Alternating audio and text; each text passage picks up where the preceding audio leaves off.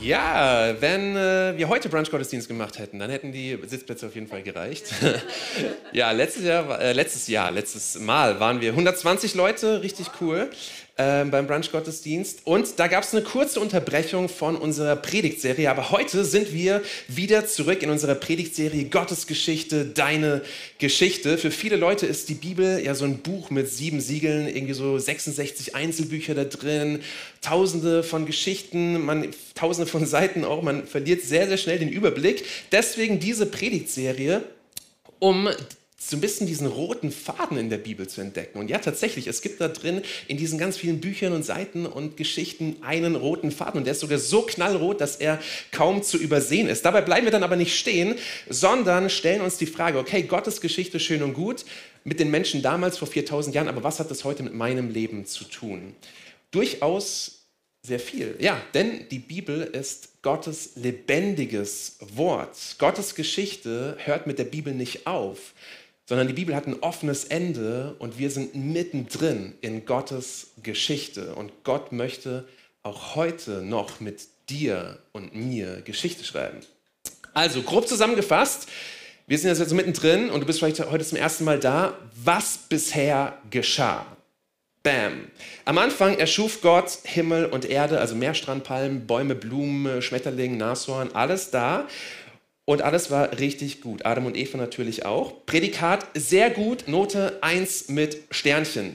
Adam und Eva genießen ihr paradiesisches Luxusleben mit ihrem liebevollen Schöpfergott zusammen. Aber dann der erste krasse Wendepunkt. Die Schlange sät den Zweifel, sät das Misstrauen gegen Gott. Und Eva greift zur Frucht und isst die verbotene Frucht. Adam ebenso. Bisher kannten Adam und Eva nichts Böses, weil diese Welt war nur gut. Not 1 mit Sternchen. Nun aber essen sie von dem Baum der Erkenntnis des Guten und Bösen. Und das, wovor sie Gott gewarnt hatte, tritt ein. Und so wird die Welt zu der Welt, die wir heute kennen. Das Böse kommt in die Welt. Und so kommen Scham, Schmerzen, Beziehungsprobleme, Anstrengung und am Ende auch der Tod in unsere Welt. Die Welt ist kaputt, das Paradies verloren. Und genauso geht es dann auch nach Adam und Eva weiter. Ihr Sohn Kain erschlägt seinen Bruder Abel. Lamech ähm, zelebriert die maßlose Rache in seinem Gedicht. Frauen werden als Besitz betrachtet. Selbst nach der Sinnflut, also Noah, der ja als frommer Typ herausgerufen wird und zu sagen, hey, Gott sagt, ich möchte dich aber und deine Familie retten und die ganzen Tiere mit dir, bau mal diese Arche da. Dann kommt die Sinnflut, aber selbst Noah verkackt es am Ende doch richtig und betrinkt sich bis zur Besinnungslosigkeit und liegt dann nackt in seinem Zelt rum. So.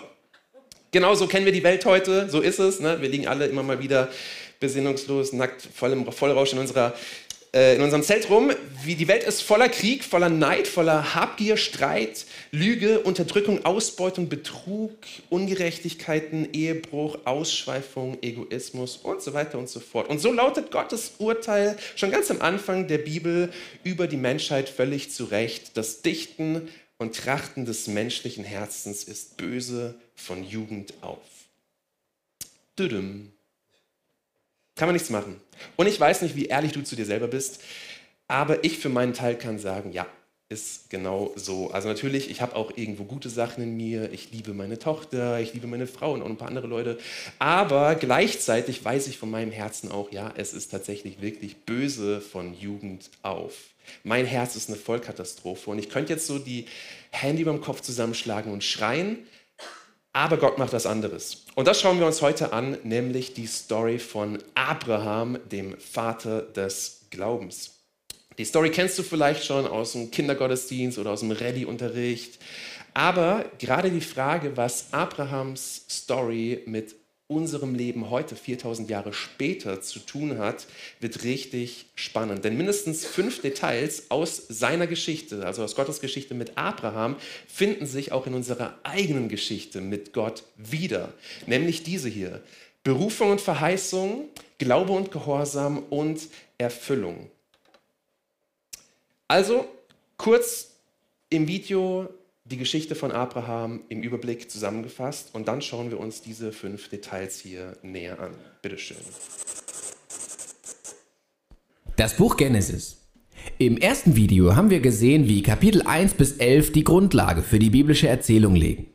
Gott hat alle Dinge erschaffen und machte dann die Menschen als sein Ebenbild, damit sie die Welt in seinem Namen regieren. Die Menschen wählten die Sünde und rebellierten gegen Gott, sodass die Welt außer Kontrolle geriet. Die Folgen waren Gewalt, Tod und die große Rebellion in Babylon, die zur Zerstreuung der Menschen geführt hat. Die große Frage ist nun, was wird Gott tun, um diese Welt zu retten und zu erlösen? Nach der Zerstreuung in Babylon verfolgt der Autor die Spur des Stammbaums einer einzigen Familie, bis er schließlich bei einem Mann landet, Abraham, später bekannt als Abraham. Gottes Versprechen an Abraham am Anfang von Kapitel 12 eröffnet dann eine ganz neue Episode in der Geschichte. Gott beruft Abraham dazu, seine Heimat zu verlassen und in das Land Kanaan zu gehen. Ein Land, das eines Tages Abraham gehören soll. Im Land angekommen verspricht Gott Abraham zu einer großen Nation zu machen, seinen Namen groß zu machen und ihn zu segnen. Diese Versprechen sind Anspielungen auf frühere Aussagen im Buch. Die Bewohner von Babylon wollten sich in ihrer Arroganz einen Namen machen was nicht wirklich erfolgreich war. Aber Gott wird diesem unbekannten Abraham einen großen Namen geben. Und Gottes Segen für Abraham erinnert sehr an Gottes ursprünglichen Segen für die Menschheit ganz am Anfang. Die Frage ist, warum will Gott Abraham und seine Familie segnen? Die Antwort finden wir im letzten Satz der Verheißung. In dir sollen alle Nationen der Erde gesegnet werden. Das ist der Schlüssel, um den Rest der biblischen Geschichte zu verstehen. Gottes Plan ist es, seine rebellische Welt zu retten und zu segnen, und das durch Abrahams Familie. Und so liegt der Fokus der weiteren alttestamentlichen Erzählung auf dieser einen Familie, die später das Volk Israel genannt werden wird. Darum wird Israel später am Berg Sinai auch ein Königreich von Priestern genannt. Gott möchte sie dazu gebrauchen, allen anderen Völkern zu zeigen, wie er ist. Und genau dieses Versprechen wird später von den biblischen Propheten und Poeten aufgegriffen, wenn sie Israels messianischen König ankündigen, dessen Herrschaft Gerechtigkeit und Frieden für alle Völker bringen wird. An diesem Punkt der Geschichte ist das aber noch nicht klar. Dazu muss man weiterlesen und beobachten, wie sich die Verheißung entfaltet. Der Rest des Buches konzentriert sich also auf Abraham und seine Familie. Zuerst Abraham selbst, dann sein Sohn Isaak, dann dessen Sohn Jakob und schließlich die zwölf Söhne Jakobs. Die Geschichten jeder Generation sind durch zwei Hauptthemen verbunden. Erstens jede Generation in Abrahams Familie ist durch wiederholtes Versagen gekennzeichnet. Sie treffen ständig wirklich schlechte Entscheidungen, die ihr Leben vermasseln und damit Gottes Verheißungen in Gefahr bringen. Trotz allem bleibt Gott ihnen treu. Er rettet sie immer wieder vor sich selbst und er erneuert immer wieder seine Zusage, sie zu segnen und die Nationen durch sie zu segnen, trotz ihres Versagens. Also, Abrahams Geschichte. Gott hat Abraham eine große Familie versprochen. Aber bei zwei Begebenheiten fürchtet Abraham um sein Leben, weil andere Männer seine Frau sehr attraktiv finden. Er verschweigt deshalb, dass er mit ihr verheiratet ist, was natürlich zu großen Problemen führt. Und nicht nur das, Abraham und Sarah können keine Kinder bekommen. Sarah arrangiert deshalb für Abraham eine Nacht mit einer ihrer Dienerinnen. Und auch das verursacht alle möglichen Familienprobleme. Aber jedes Mal hilft Gott ihm aus der Klemme. Und in Kapitel 15 und 17 besiegelt Gott seine Verheißung sogar mit einer offiziellen Verpflichtung, was man einen Bund nennt. Das ist eine bekannte Szene. Gott lädt Abraham ein, in den Sternenhimmel zu schauen und die Sterne zu zählen. Und er sagt ihm, so zahlreich werden die Nachkommen deiner Familie sein. Und trotz der schlechten Umstände, also keine Kinder zu haben und momentan auch keine haben zu können, schaut Abraham in den Nachthimmel und vertraut einfach Gottes Verheißung. Und Gott antwortet, indem er einen Bund mit Abraham schließt. Er verspricht, dass er ein Vater vieler Völker sein wird und sich Gottes Segen auf der ganzen Welt ausbreiten wird. Gott verlangt von Abraham ein sichtbares Bundeszeichen für seine Familie. Die Beschneidung aller männlichen Mitglieder der Familie. Dieses Symbol soll sie daran erinnern, dass die Fruchtbarkeit der Familie ein Geschenk von Gott ist. Und so bekommt Abraham letztlich viele Kinder und stirbt im hohen Alter. Soweit der, soweit der Überblick. Und wir jumpen rein und zoomen rein auf die ersten beiden Details, Berufung und Verheißung. Nachdem der Stammbaum bei Abram, also später Abraham, endet, geht die Geschichte von Abraham wie folgt los. Das ist also hier direkt der Anfang. Und der Herr sprach zu Abraham, geh aus deinem Vaterland und von deiner Verwandtschaft und aus deines Vaters Haus in ein Land, das ich dir zeigen will. Und ich will dich zum großen Volk machen und will dich segnen und dir einen großen Namen machen und du sollst ein Segen sein. Ich will segnen, die dich segnen und verfluchen, die dich verfluchen. Und in dir sollen gesegnet werden alle Völker auf Erden. Und der Herr sprach zu Abram. So geht's los, keine Einleitung, keine Erklärung. Warum ausgerechnet dieser Mann, dieser Abram? Warum ausgerechnet er? Und es ist tatsächlich auffällig. Als Gott Noah aussucht, um die Arche zu bauen und damit dann ja auch Noahs Familie und die Tiere zu retten, da begründet Gott seine Wahl mit diesem Vers hier. Aber Noah fand Gnade vor dem Herrn. Dies ist die Geschichte von Noahs Geschlecht. Noah war ein frommer Mann und ohne Tadel zu seinen Zeiten. Er wandelte mit Gott. Also da hat Gott noch diese Zuversicht, dass es doch noch unter diesen ganzen bösen Menschen einen aber geben würde, der eben doch fromm ist und gerecht und untadelig und mit ihm wandelt und ihm treu ist. Aber bei Abraham gibt es keine solche Einleitung. Es bleibt völlig schleierhaft, warum Gott gerade Abraham auswählt und ihn anspricht, warum Gott Abraham beruft. Er ist weder besonders fromm, zumindest erfahren wir es nicht, er ist weder irgendwie moralisch überlegen gut, irgendwie irgendwas oder im Wandel mit Gott unterwegs schon vorher. Wissen wir alles nicht, wir erfahren es nicht, aber offensichtlich ist es alles nicht so da, sonst hätte das wahrscheinlich am Anfang gestanden. Das Einzige, was wir vorher aus seinem Stammbaum erfahren, ist, dass seine Frau Sarai unfruchtbar ist.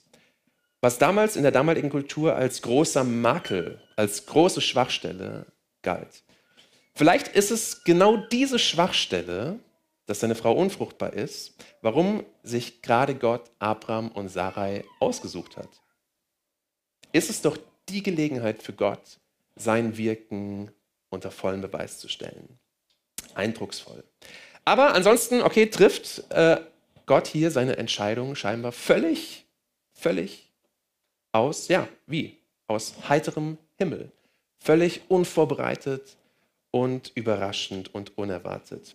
Und das ist der erste Link zu uns heute, zu unserer Geschichte mit Gott. Wenn Gott uns heute begegnet, dann ist es aus exakt dem gleichen Grund wie bei Abraham, nämlich überraschende, unverdiente Gnade. Wir haben vor Gott nichts vorzuweisen. Genau wie Abraham sind wir weder besonders fromm, noch besonders gut, noch sonst irgendwie geeignet. Im Gegenteil, unser Herz ist ja böse von Jugend auf. Unser Herz ist gegen Gottes Willen gerichtet.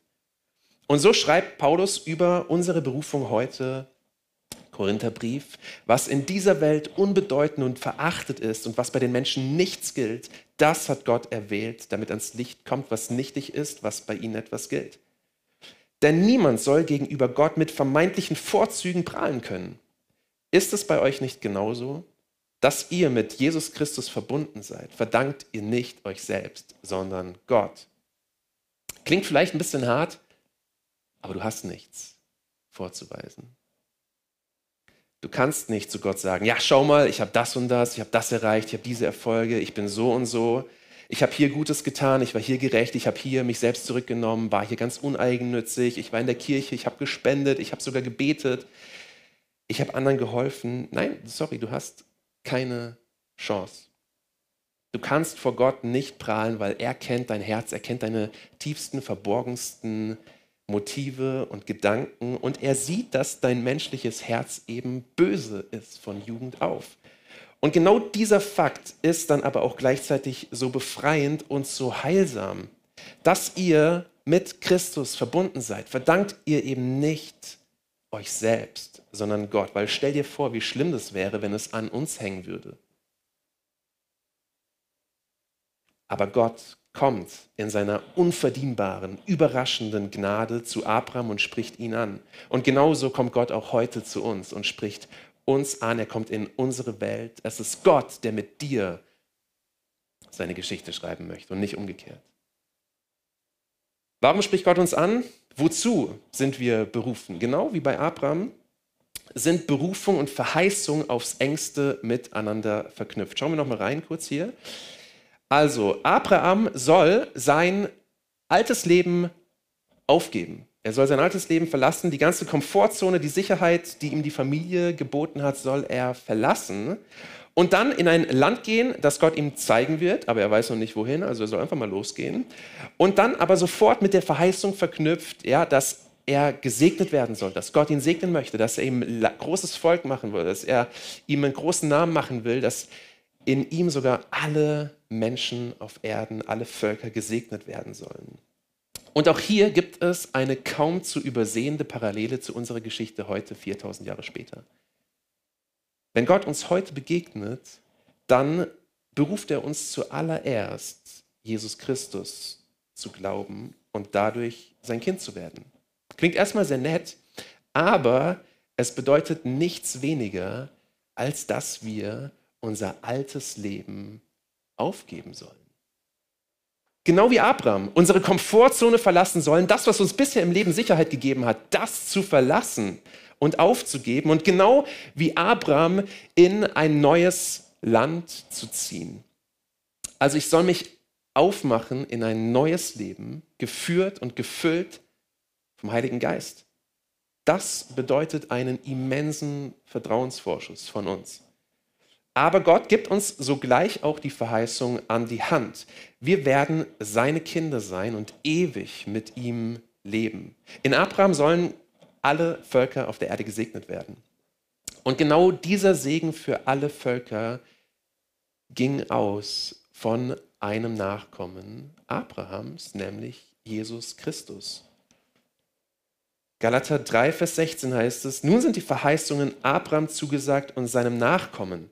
Es heißt nicht und den Nachkommen, als wären viele gemeint, sondern es gilt einem und deinem Nachkommen, welcher ist Christus. Paulus bezieht es ganz klar auf Christus. Jesus Christus, der Nachkomme von Abraham ist, der wird zum Segen für alle Völker. Also auch für dich und mich. Der Segen für Abraham war Land, großes Volk, viele Nachkommen, großen Namen und gesegnet zu werden. Und weiß nicht, ob du das gerne hättest alles. Vielleicht gibt es den einen oder anderen, der sagt, ja, das nehme ich gerne, ich nehme gerne einen großen Namen, ein ganzes Land. Ich bräuchte es nicht unbedingt. Also ich bräuchte jetzt nicht äh, irgendwie, dass ich so einen großen Namen bekomme, irgendwie so. Und ähm, ein ganzes Land fände ich jetzt auch ein bisschen übertrieben. Also Nachkommen, okay, jetzt habe ich ein Kind so, aber ich bräuchte jetzt kein ganzes Land. Israel ist mir sowieso ein bisschen zu heiß. Also ich bräuchte das hier nicht und ich bin eigentlich ganz froh, dass diese irdischen Segnungen heute abgelöst sind in Jesus Christus und es nicht mehr um das hier geht, sondern das Ganze hier nur ein Vorschatten, ein Vorgeschmack, ein Aperitif war auf das, was in Jesus Christus kommen sollte und uns erwartet. Nämlich Epheser 1,3 er hat uns gesegnet mit jeder geistlichen Segnung in der Himmelswelt, in Christus. Unser Segen heute ist nichts weniger als aller geistlicher Segen in der Himmelswelt. Heil und Erlösung, Vergebung der Sünden, ewiges Leben, die Gegenwart Gottes, dass Gott in uns lebt, dass Jesus bei uns ist alle Tage bis ans Ende der Welt der uns, in uns die Frucht des Geistes erwirkt. Die Frucht des Geistes ist Liebe, die ich bekomme, Friede, der wächst, Freude, Freundlichkeit, Güte, Treue, Sanftmut. Und nochmal kurz als Klarstellung, Liebe, Freundlichkeit, Treue, das ist nicht etwas, mit dem wir uns dann Gottes Gnade und Gottes Gunst und das ewige Leben verdienen könnten oder würden, sondern es ist genau andersherum. Das alles erwächst aus der Berufung und Verheißung, die von Gott kommt. Die sind der Segen, die wir erfahren durch Gottes Gnade. Jede geistliche Segnung in der Himmelswelt. Das ist die Verheißung, die uns erwartet, wenn wir Gottes Ruf folgen. Und das ist der Link zu den nächsten beiden Details. Gottes Ruf folgen führt uns zu den nächsten beiden Details in Abrahams Story, denn Berufung und Verheißung, die kommen ganz eindeutig und klar, unverdient und überraschend von Gott. Aber die Frage bleibt ja noch, wie antwortet Abraham jetzt auf diesen Ruf und auf diese Verheißung? Wie reagiert er darauf? Gott fordert Abraham ja dazu auf, geh aus deinem Vaterland. Das ist das Erste. Geh aus deiner Komfortzone, lass dein altes Leben hinter dir und geh rein in ein Leben, das nun von Gott geführt wird. Und die nächsten beiden Details sind auch sehr entscheidend für unsere Geschichte mit Gott, nämlich Glaube und Gehorsam. Wir lesen direkt weiter im Text 1. Mose 12, Vers 4, da heißt es dann, da zog Abraham aus, wie der Herr zu ihm gesagt hatte. Yes, check. Abraham macht es genau richtig. Gott sagt, geh und er geht. So macht man es, oder?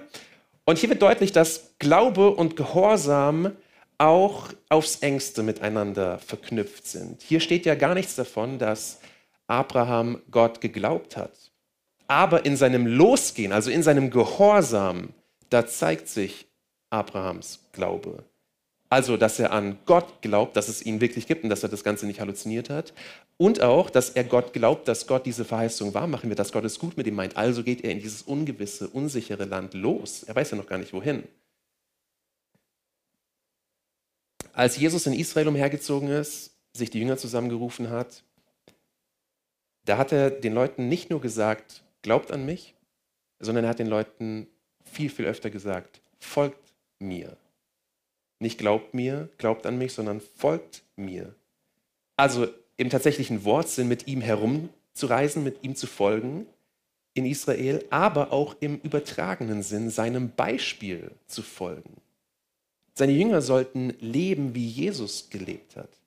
Hier dieses, was wir schon mal hatten, be with Jesus, become like Jesus und do what Jesus did. Also sei mit Jesus unterwegs. Werde wie Jesus und tue das, was Jesus getan hat. Genau wie Abraham sind wir nicht nur dazu aufgefordert zu glauben, sondern wir sind auch aufgefordert zu folgen. Wir sind aufgefordert zu werden wie Jesus, mein altes Leben hinter mir zu lassen, mein neues Leben im Gehorsam unter Gott zu führen und Gott aus aller Kraft zu lieben, meinen Nächsten zu lieben wie mich selbst. An Gott zu glauben heißt gehorsam zu sein und gehorsam zu sein heißt an Gott zu glauben. Oder wie Jakobus es einmal ausgedrückt hat, so ist auch der Glaube ohne Taten ein toter Glaube. Deshalb ist es auch oft sinnvoller, das Wort Glaube, was oft so ein bisschen passiv ist, mit Vertrauen zu übersetzen, was eine sehr viel aktivere Indikation enthält als Glaube. Und ich persönlich liebe genau das hier am Christsein einfach nur an etwas zu glauben, wäre mir auf Dauer zu langweilig. Also es einfach nur für wahr zu halten, dass irgendwie da was passiert ist und ich jetzt irgendwie halt Gottes Kind bin, das wäre mir zu langweilig. Aber da müssen wir gar nicht stehen bleiben, sondern es ist immer dieses total aktive, Jesus lädt uns ein, ihm zu folgen, zu werden wie er. Und das kann richtig krass werden, das kann richtig im Real Life Abenteuer sein. Das kann nämlich tatsächlich auch heißen, dass Gott dich wortwörtlich dazu auffordert, in ein neues Land zu gehen. Wie es jetzt aktuell gerade bei Alisa und mir gemacht hat, dass er mich auffordert, vielleicht nicht in ein neues Land zu gehen, aber vielleicht auch, vielleicht auch in ein neues, Bundesland erstmal und zu sagen, okay, Manuel, geh mal raus aus Mülheim, verlass deine Komfortzone, deine Sicherheit, die du hier hast, alles, was du hier, und geh einfach mal los. Ich werde es dir schon zeigen, wohin. Wir wissen noch nicht genau, wohin. Und es ist tatsächlich gerade so meine Situation ähm, dass Gott uns irgendwo hinschickt und wir es nicht genau wissen. Aber vielleicht hat Gott auch den Plan für dich, dass er dich immer in Mülheim oder wo du gerade wohnst, wohnen lässt und sagst, hey, ich habe hier richtig krasse Abenteuer und ich lege dir eins nach dem anderen vor die Füße.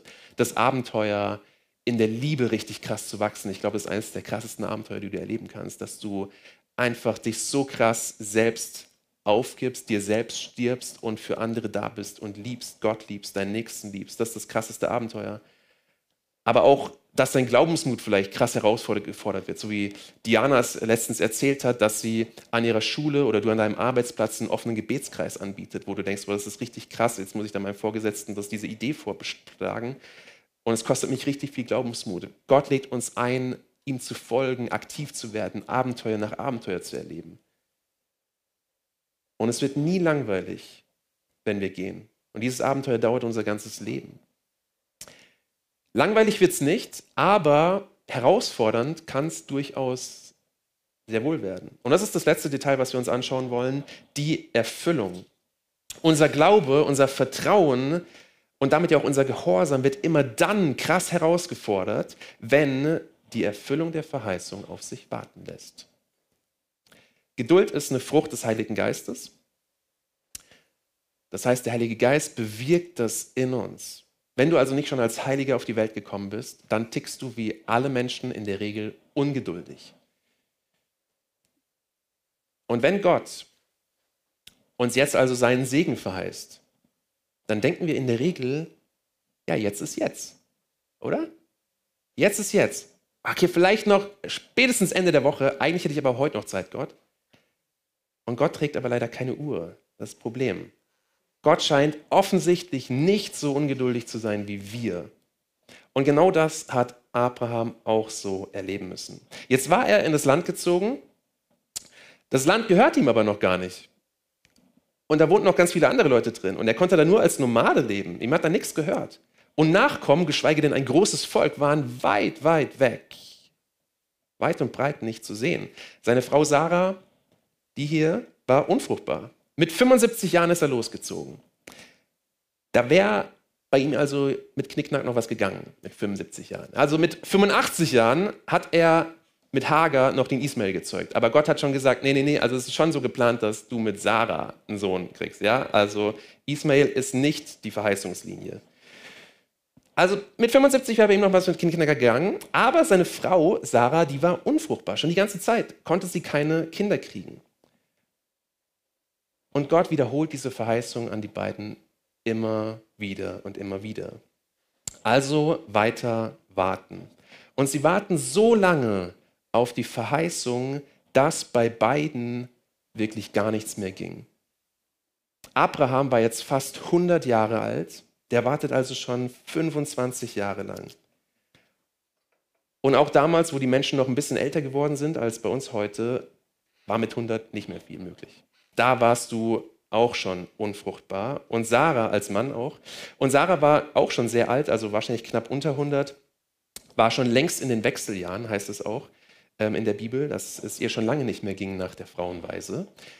Und ich glaube, das war volle Absicht von Gott. Gott wartet so lange, bis es aus menschlicher Sicht und Kraft und Anstrengung heraus einfach nicht mehr zu schaffen ist. Was bei den Menschen unmöglich ist, das ist bei Gott möglich. Und genau deswegen ist es so ein spannendes, aber auch oft herausforderndes Abenteuer, Gott zu vertrauen und ihm zu folgen, weil die Verheißung aus menschlicher Sicht eben komplett unrealistisch und unmöglich ist. Wie viel Glaube würde es kosten, wenn Gott zu einem 30-jährigen Abraham und einer 25-jährigen Sarah in vollster Blüte gesagt hätte, ja, ihr werdet mal Kinder kriegen und ein großes Volk draus kommen. Gar kein Glaube würde das kosten. Ja, ist einfach nur Biologie. So, ist einfach. Wie viel Glaube würde es uns heute kosten, wenn Gott uns nur Dinge verheißt, die für uns gut vorstellbar sind, die für uns, ja, das kann, also, ja, das ist doch logisch, das, das kann ich mir sehr gut vorstellen, das ist gut erreichbar, easy. Es würde uns gar keinen Glauben kosten, wenn Gott uns solche Dinge verheißen würde. Gegen alle Hoffnung hat Abraham voll Hoffnung geglaubt. Gott hat die Erfüllung seiner Verheißung so lange hinausgezögert, bis Abraham und Sarah keinerlei Hoffnung mehr hatten, außer die Hoffnung auf Gott selbst. Und als Gott sie an genau diesem Punkt hatte, Ihr kennt die Geschichte. Der Herr wandte sich Sarah zu und machte sein Versprechen wahr, das er gegeben hatte. Sie wurde schwanger und brachte einen Jungen zur Welt. Aber es dauert 25 Jahre. 25 Jahre nachdem Gott ihm diesen Segen verheißen hat, Land, großen Namen, Nachkommen wie Sterne am Himmel, hat er gerade mal einen Sohn von Sarah. Und bis an sein Lebensende besitzt er nichts von dem Land, außer einen kleinen Acker und eine Grabhöhle, die er gekauft hat, als Sarah gestorben ist. Erst nach seinem Tod erfüllt sich diese ganze Verheißung. Aus seinem Sohn Isaak wächst tatsächlich ein großes Volk heran, das Volk Israel. Und einige hundert Jahre später führt Gott dieses Volk tatsächlich ins verheißene Land, das er Abraham verheißen hat. Und über 2000 Jahre später wird der Nachkomme Abrahams zum Segen für alle Völker, Jesus Christus. Manche Segnungen hat Abraham schon zu seinen Lebzeiten erlebt. Also er war materiell sehr gesegnet, war sehr reich. Er hat als Nomade in diesem fremden Land auch schon einen guten Namen gehabt, war da hoch angesehen und Gott hat ihm viel Gelingen geschenkt, was man nachlesen kann. Und er, er hatte auch immerhin nach 25 Jahren diesen einen Sohn von Sarah, aber das ganze Ausmaß der Verheißungen wird erst lange, lange, lange nach Abrahams Tod sichtbar. Und genauso ist es auch heute bei uns. Jesus ruft uns in sein Reich. Ja? Unser neues, ewiges Leben, was er uns in ihm anbietet, das fängt jetzt schon an. Und wir dürfen an so vielen Stellen schon seinen Segen erleben, diesen Segen, der auf uns wartet, alle geistlichen Segnungen in der Himmelswelt. Wir dürfen erleben, wie wir Jesus ähnlicher werden. Wir dürfen erleben, wie die Frucht des Geistes in uns wächst, wie Liebe, Friede, Freude, Freundlichkeit in uns wächst. Wir dürfen erleben, dass Gott unsere Gebete erhört, dass er in uns wirkt, dass Gott uns gegenwärtig ist und wir mit Gott Gemeinschaft erleben dürfen. Wir dürfen erleben, dass Gott uns Freiheit schenkt. Freiheit von Ängsten, Freiheit von Schuld, Freiheit von Egoismus. Aber gleichzeitig erleben wir halt auch, dass die Fülle der Verheißung noch aussteht. Wir erleben, dass wir eben immer noch krank werden und sterben müssen. Wir erleben, dass Gott eben nicht alle unsere Gebete hört, dass wir auch scheitern und versagen. Es ist noch nicht der Himmel auf Erden. Genau wie bei Abraham wird die Fülle aller geistlichen Segnungen erst nach unserem Tod und unserer Auferstehung in vollem Ausmaß sichtbar. Und ja, Geduld ist nicht unsere Stärke. Und ja, manchmal sehen wir echt wenig von Gottes Wirken. Manchmal zweifeln wir, ob Gott überhaupt für uns da ist und ob er überhaupt irgendwas macht. Ob er überhaupt irgendeins unserer Gebete erhört. Und warum dauert es überhaupt so lange oder eben passiert gar nichts vielleicht. Und genau hier hilft und ermutigt und tröstet uns diese Story von Abraham. Er hatte Gottes Berufung und Verheißung, aber er sah gar nichts davon. Zehn Jahre lang kein Sohn, kein Land. 20 Jahre lang kein Sohn, kein Land. Er ist fast 100, seine Frau unfruchtbar, schon in den Wechseljahren. Alles sieht komplett aussichtslos aus. Aber Abraham hält fest und glaubt. Und so sollte Abraham ein Vater werden aller, die glauben. Denn Abraham vertraute dem Gott, der die Toten lebendig macht und das, was nicht ist, ins Dasein ruft. Diesem Gott vertraute er. Und lasst es uns genauso machen wie Abraham. Lasst uns Abrahams Kinder werden, dass er als Vater aller Glaubenden uns vorausgegangen ist und wir genauso wie er festhalten und glauben. Lasst uns Gott vertrauen, der die Toten lebendig machen kann. Lasst uns hoffen auf den Gott, der das, was nicht ist, ins Dasein ruft, wenn alles völlig anders aussieht als das, was er gesagt hat. Lasst uns festhalten und nicht die Hoffnung aufgeben.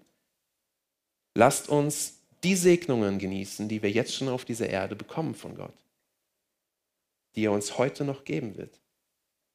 Und lasst uns auf das freuen, was alles noch krasses kommen wird, nach unserem Tod und nach unserer Auferstehung.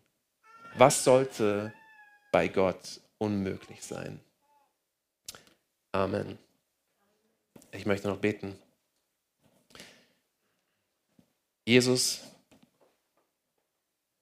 ich möchte mich darauf verlassen und darauf stellen und darauf trauen, dass du alles weißt, dass du alles siehst und dass du genau unser Leben kennst. Wenn du mit uns, mit mir und mit dir Geschichte schreiben möchtest. Du weißt, was wir brauchen. Du weißt, wo wir gerade stehen, an welchem Punkt. Du weißt, ob wir gerade an dir zweifeln, ob wir gerade sagen, ich sehe gar nichts. Wo ist, wo ist diese Verheißung? Wo ist das, was du mir zugesagt hast, Jesus? Ich erlebe das nicht, ich erlebe nicht die Freude, ich erlebe nicht die Liebe, ich erlebe nicht deine Gegenwart. Ich, Jesus, bitte komm du. Und lass du uns Anteil haben, wie du es verheißen hast, an allen Segnungen in der Himmelswelt, in dir, Christus. Und ich bete darum, dass du uns jetzt an diesem Morgen, jetzt in diesem Moment, dass du uns Hoffnung gibst, dass du uns diese Geschichte von Abraham so tief in unser Herz einlegst, dass wir sagen, ja, auch wenn alles dagegen spricht, ich halte trotzdem weiter fest, ich glaube trotzdem weiter.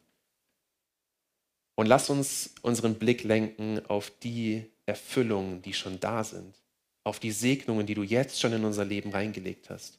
Nicht, dass wir ständig gucken, ah, das Gras da drüben sieht aber viel grüner aus, sondern dass wir auf unsere Wiese schauen, auf die du uns jetzt gestellt hast. Und sagen, ja, hier ist es auch gut ich sehe das, ich sehe das. Hier hast du mein Leben gesegnet, hier hast du in mein Leben reingesprochen. gib uns diesen Blick, gib uns diese Sicht und gib uns diese tiefe Freude auf das, was noch kommen wird. Und diese tiefe Hoffnung und dieses tiefe Festhalten und Glauben an dich, Jesus. Bitte wirke du das in uns, Heiliger Geist. Amen.